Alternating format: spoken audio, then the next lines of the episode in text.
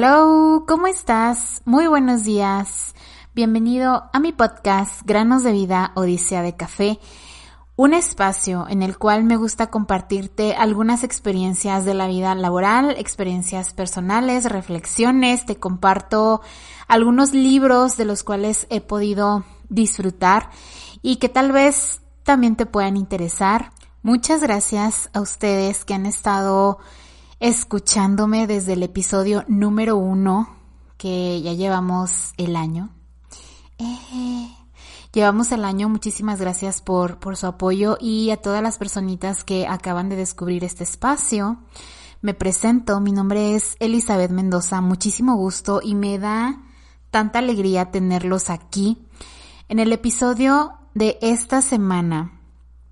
va a ser un episodio de fin de temporada porque simplemente requiero recargar energías y regresar inspirada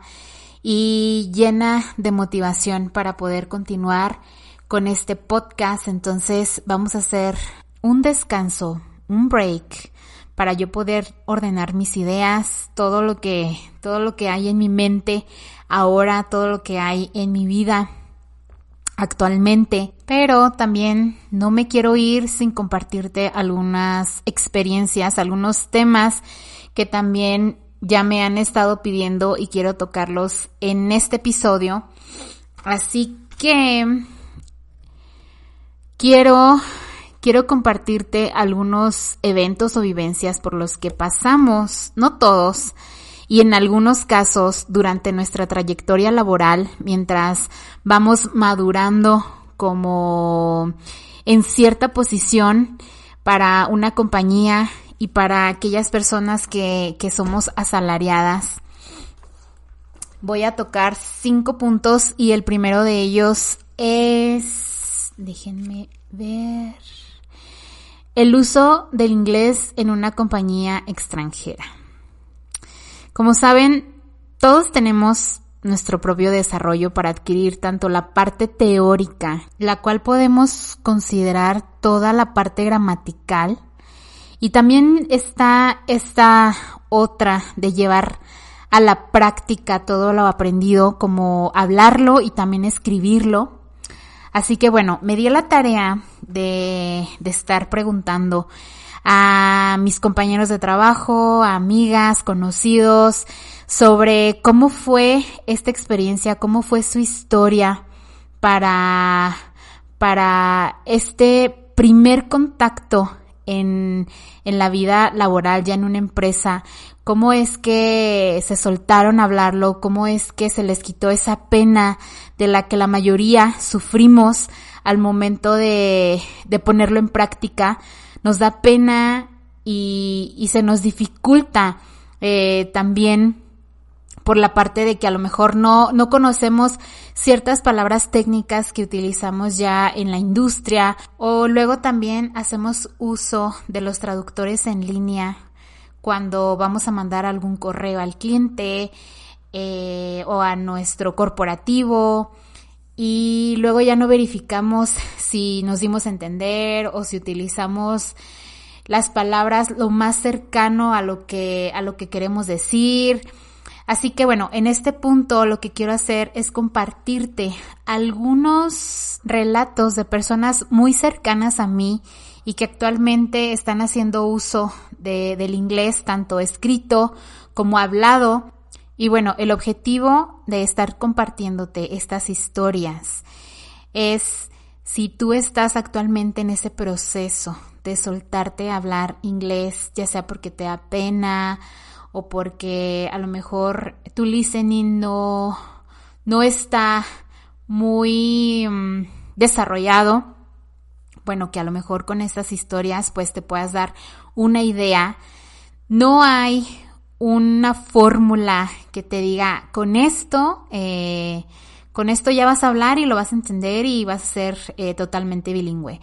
No, yo creo que cada uno de nosotros tenemos nuestro propio proceso para tanto de aprender como de ejecutarlo y llevarlo a cabo. Así que únicamente esto es para compartir eh, vivencias de, de algunas personas y que puedas tomar eh, la que mejor, la que mejor te sirva, la que mejor eh, te convenza. Así que bueno, vamos a iniciar. La primera historia es sobre la persona que se va a vivir a Estados Unidos, en donde honestamente yo pensaba que si te ibas una temporada para allá, lo estudiabas, pues como que acortabas el tiempo tanto de hablarlo con fluidez y de entenderlo. Y no, es dependiendo también de la zona a, la que te vas, porque si estás más en frontera con México, pues sí vas a encontrar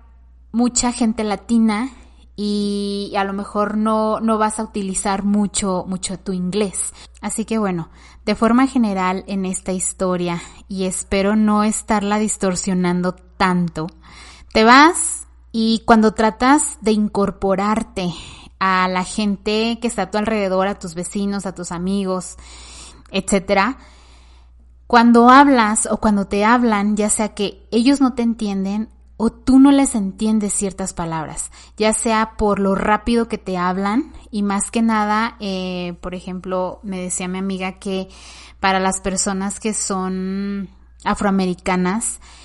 a veces hablan muy muy rápido y la pronunciación, de la forma más bien en la que pronuncian ciertas palabras no se les entiende. Entonces, lo que ella decía es primero educar a tu oído,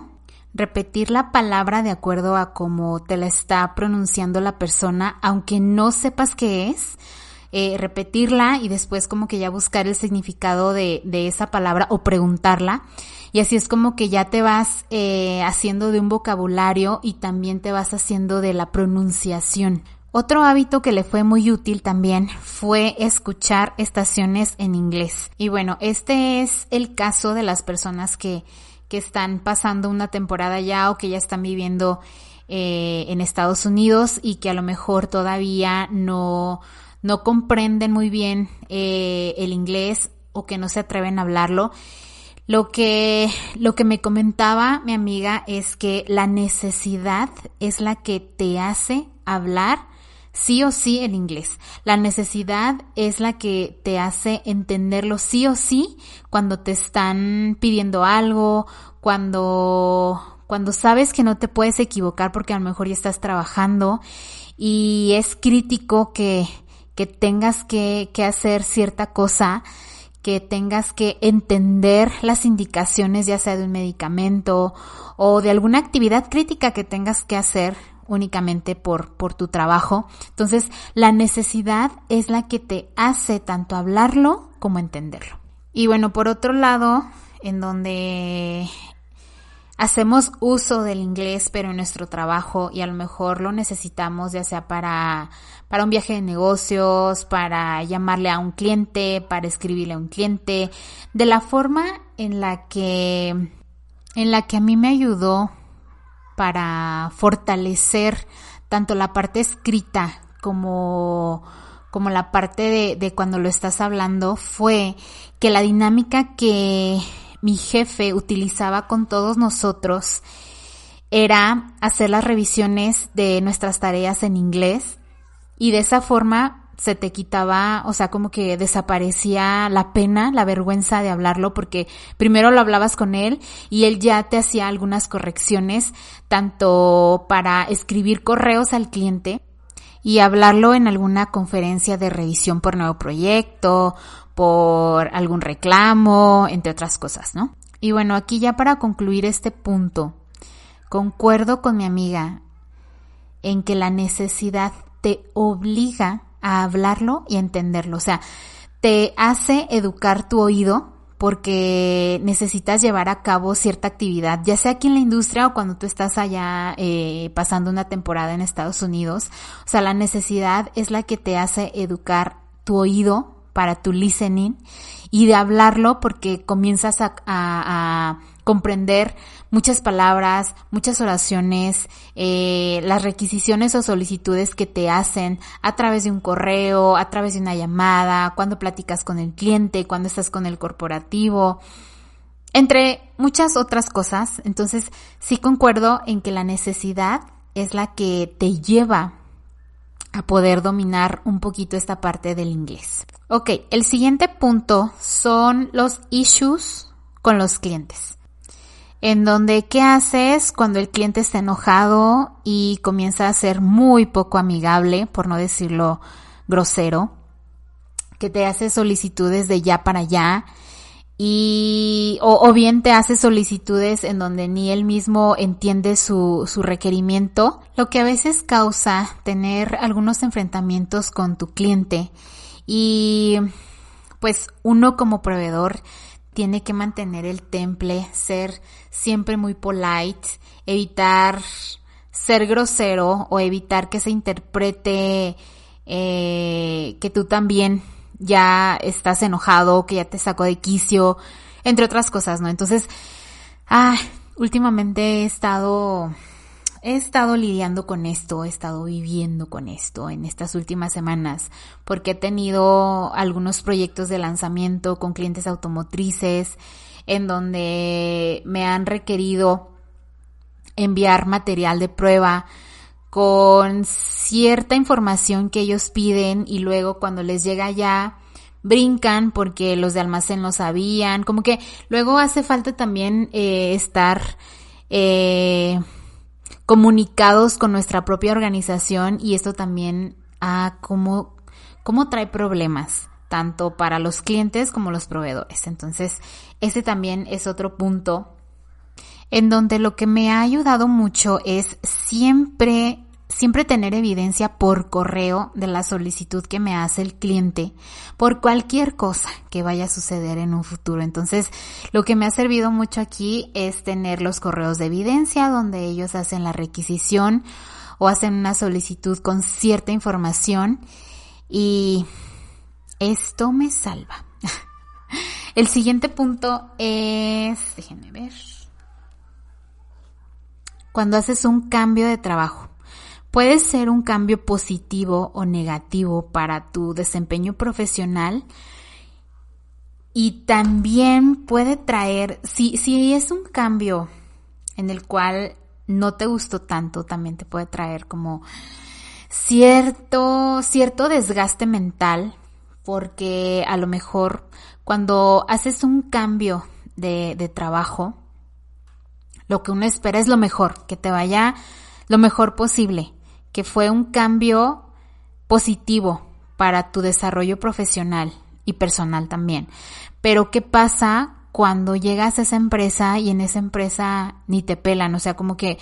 no hubo una planeación previa para, para, para tu puesto, para tu contratación y de alguna manera uno se siente afectado porque está con la incertidumbre de si tomó una buena decisión o no, qué va a hacer y muchas cosas, ¿no? Que pasan por su cabeza. Ok, el siguiente y último punto, déjenme, ay, esto ya se me...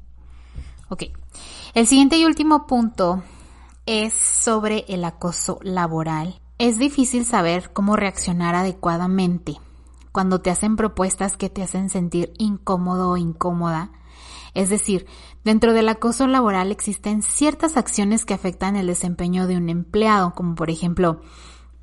cuando te gritan, te insultan, te comienzan a sobrecargar de trabajo, te comienzan a presionar excesivamente, te ignoran, te hacen sentir excluido, te comienzan a hacer llamadas telefónicas fuera del horario laboral. Y bueno, aquí para para, para compartirte un poquito de mi historia. Cuando a mí me pasó, a, a mí me, me, comenzaron a hacer invitaciones continuas para, para salir a cenar, hasta, hasta como a comenzar a programar horarios, ¿no? En donde eh, cuando simplemente llegó un punto en el que solo ignoraba ya las invitaciones sin decir sí y sin decir no. Y esta decisión surgió porque cada vez que yo hacía una negativa, experimentaba una sobrecarga de trabajo, exclusión, llamadas telefónicas constantes, que me hacen sentir tristeza, enojo, incertidumbre, decepción, no sé, mucha desesperación.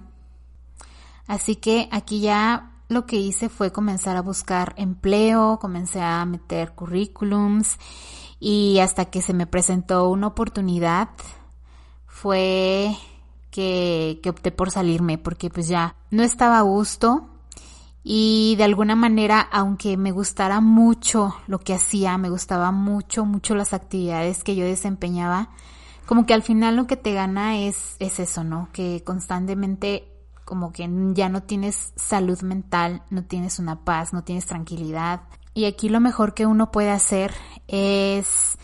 como que ya comenzar a buscar otra cosa, un nuevo empleo, buscar una nueva oportunidad, porque, no sé, al menos a mi opinión y de acuerdo a lo que, a mi experiencia, a lo que yo viví, es que si yo hablaba con recursos humanos, yo sabía que no iban a hacer nada, porque también era eh, como que ahí pesaba más la posición que tenía la persona que que, que me insistía mucho para, para cenar era el peso que tenía su posición contra la mía. Entonces, la mía era muy fácil de conseguir y a lo mejor la posición que esta persona tenía, pues ya también por el tiempo que llevaba en la empresa, yo sabía que ni siquiera recursos humanos me iba a pelar y que pues mejor por las buenas yo me iba y ya, entonces, es también dependiendo de, de dónde te encuentres trabajando, si es que también estás pasando por algo similar. Analiza tu situación, analiza cuál es el escenario, qué es lo que se te está presentando, qué es lo que te está provocando. Platícalo con tus compañeros de trabajo y a lo mejor como que entre todos pueden, te pueden aconsejar. Y de hecho, ahorita como que ya hay una, hay una norma, creo que es la 035, la que ya cubre toda esta parte de, del acoso laboral. Cuando a mí se me presentó todavía no existía esta, esta norma, entonces yo creo que ahorita ya, ya son otros tiempos. Puede que pasen cosas similares, pero que ya haya soluciones, soluciones más amigables. Y bueno, con este punto finalizo el episodio de esta semana. Y no me quiero ir sin antes agradecerte por estar conmigo en estos 51 episodios, por dejarme entrar y hacerme parte de tu compañía. De verdad que muchísimas gracias. Este podcast está hecho para compartir experiencias sobre ciertos eventos por los cuales he pasado en el ámbito laboral y pues es con el objetivo de poder contribuir con algunas reflexiones y también decisiones que, que en su que en su tiempo yo tomé y que bueno, tú, uh, tú puedes tomar también lo que, lo que haga clic contigo y lo que no, pues simplemente deséchalo, no pasa nada. Eh, la verdad es que no soy una persona que se encasilla en un solo tema o en un solo gusto o en, o en una sola profesión. Me gusta compartir lo que considero sano y que me ha dejado un crecimiento personal o profesional. Y déjame contarte que, que, últimamente he estado más reflexiva sobre lo que actualmente he estado viviendo y las nuevas cosas que van llegando. No necesariamente de la parte profesional, sino que hay tantas cosas que me han sorprendido últimamente para bien y que poco a poco he estado convirtiendo en un hábito. Entonces, no sé cómo se vaya a ir transformando este podcast pero estoy segura que, que tendrá un buen resultado, un resultado bonito. Por lo pronto se termina esta primera temporada, esta primera etapa del podcast y ya te estaré compartiendo la fecha de regreso a través de mi Instagram, arroba elizabeth.mendoza.ruiz y también a través del Instagram del podcast que es arroba de café. Ahí yo te voy compartiendo de todo, la verdad. Eh, entre recetas, reflexiones, lugares que a lo mejor te animas a visitar. Y bueno, hasta aquí voy a dejar el episodio fin de temporada. Muchísimas gracias. Te mando un abrazo muy fuerte. Nos escuchamos muy pronto. Hasta la próxima. Bye bye.